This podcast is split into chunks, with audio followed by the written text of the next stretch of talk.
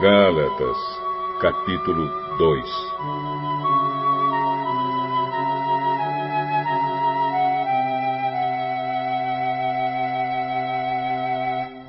Quatorze anos depois, eu voltei para Jerusalém com Barnabé e levei Tito comigo.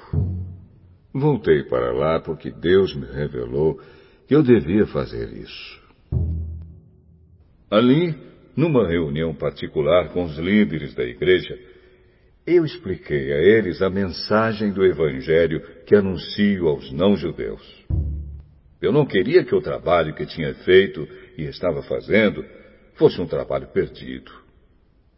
Tito estava comigo, mas ele não foi obrigado a circuncidar-se, embora ele não seja judeu.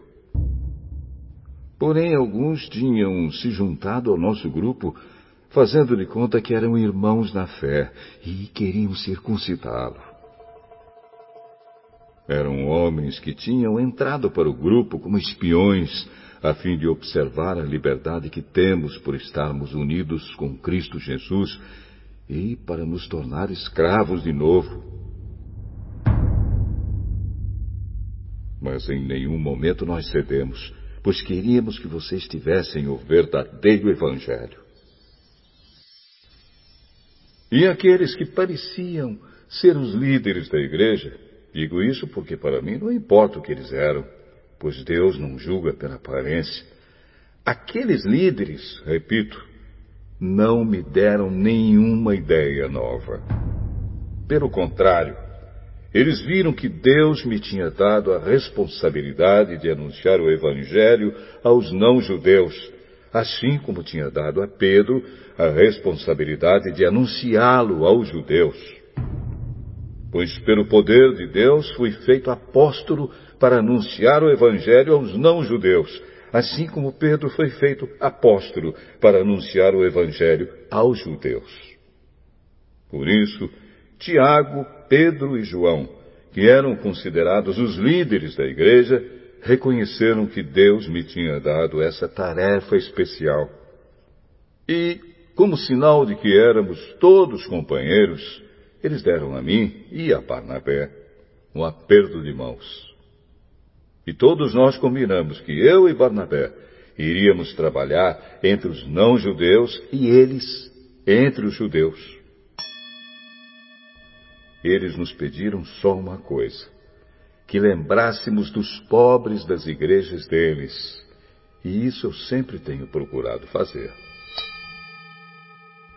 Porém, quando Pedro veio para Antioquia da Síria, eu fiquei contra ele em público, porque ele estava completamente errado. De fato, antes de chegarem ali alguns homens mandados por Tiago, Pedro tomava refeições com os irmãos não judeus. Mas, depois que aqueles homens chegaram, ele não queria mais tomar refeições com os não-judeus porque tinha medo dos que eram a favor de circuncidar os não-judeus. E também os outros irmãos judeus começaram a agir como hipócritas, do mesmo modo que Pedro. E até Barnabé se deixou levar pela hipocrisia deles.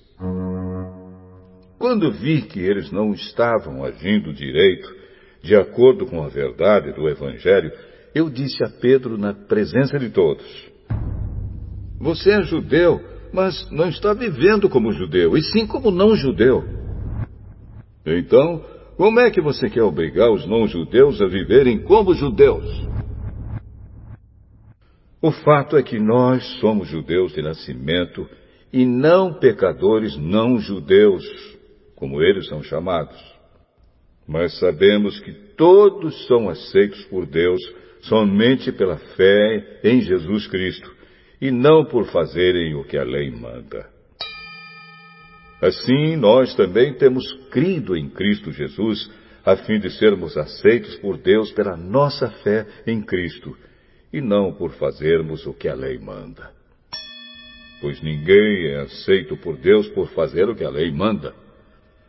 Ao procurarmos ser aceitos por Deus por estarmos unidos com Cristo, fica claro que somos pecadores como os não-judeus.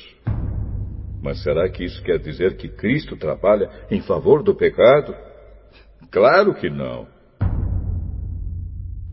Se eu, depois de ter destruído a lei, começar a construí-la de novo como meio de ser aceito por Deus, aí sim fica claro que eu havia quebrado a lei. Pois, quanto à lei, estou morto. Morto pela própria lei, a fim de viver para Deus. Eu fui morto com Cristo na cruz. Assim já não sou eu quem vive, mas Cristo é quem vive em mim. E esta vida que vivo agora, eu a vivo pela fé no Filho de Deus, que me amou e se deu a si mesmo por mim. Eu me recuso a rejeitar a graça de Deus, pois se é por meio da lei que as pessoas são aceitas por Deus, então a morte de Cristo não adiantou nada.